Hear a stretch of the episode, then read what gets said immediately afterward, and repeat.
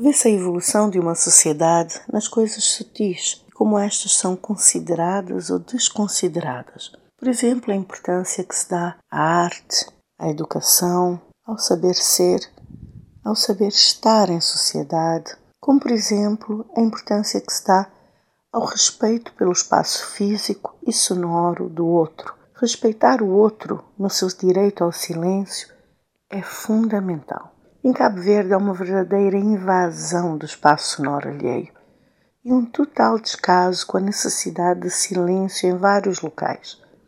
E locais públicos, coletivos. Esse desrespeito vem se tornar mais grave numa era em que qualquer pessoa tem acesso a um aparelho que toca música e também uma era em que se podem carregar mini colunas que possuem uma potência incrível.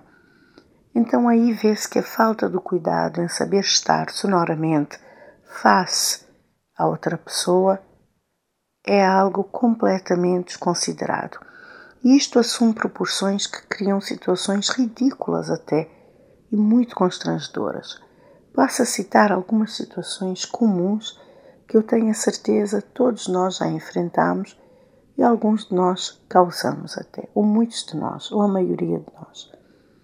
Começa com os pais que permitem que a criança jogue um joguinho com som, ou veja um desenho animado, ou pior, que coloque vídeos de música infantil em alto e bom som em espaços coletivos e passa a incomodar todos que estão à volta.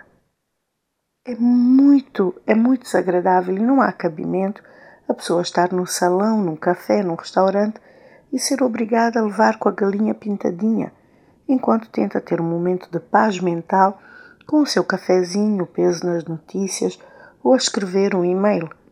Por favor, pais e mães, organizem-se. Normalmente colocamos música para que o ambiente seja agradável, mas ignoramos de tal forma as necessidades alheias ao ponto de vermos restaurantes vizinhos, por exemplo, tocarem músicas diferentes com volume tão alto que o próprio cliente não consegue ouvir nem uma música nem outra, quanto mais falar ou sequer pedir algo do menu ou do bar. Forma-se um caos sonoro e desagradável que é completamente ignorado.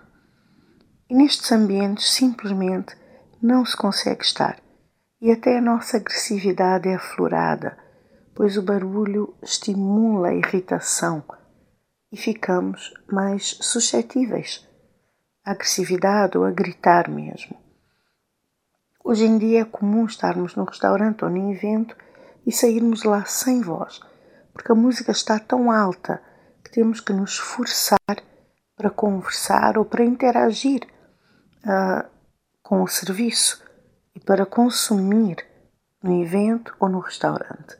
Até nas praias de mar, que deviam ser locais de tranquilidade e de respeito à própria natureza e aos outros banhistas, as pessoas hoje em dia levam os seus aparelhos e, em vez de ficarem mais afastadas para curtirem o, som, o seu som sem incomodar ninguém, ficam no meio das outras pessoas, forçam-nas a ouvir a sua música e, pior, tiram à pessoa a possibilidade de estar em silêncio naquele ambiente. As pessoas hoje em dia acham-se muito DJs e acham que têm que colocar música para toda a gente ouvir. Muitas vezes estamos numa repartição, num autocarro ou até no aeroporto e há pessoas a ouvir música ou a assistir um vídeo com seus telefones em volume máximo sem colocar fones e a forçar o seu som a todos os presentes. Infelizmente, ninguém diz nada. É uma situação que se tornou de tal forma corriqueira que nem nos atrevemos a comentar ou a chamar a atenção da pessoa. Isto a mim particularmente incomoda-me imenso. Primeiro, pelo som, pela invasão do espaço sonoro, mas pela pura falta de respeito que isso demonstra e como várias vezes já falei aqui neste espaço, estamos a, a criar, a cultivar uma sociedade cada vez mais embrutecida, uma sociedade que não presta atenção às sutilezas, às delicadezas e principalmente que precisa levar o outro e as suas necessidades também em consideração. Pois moramos cada vez mais apertados, digamos assim, nos espaços urbanos, nos prédios, uh, temos que conviver sempre e para isso há que respeitar o espaço do outro, para que todos possam viver em harmonia. Uma boa semana.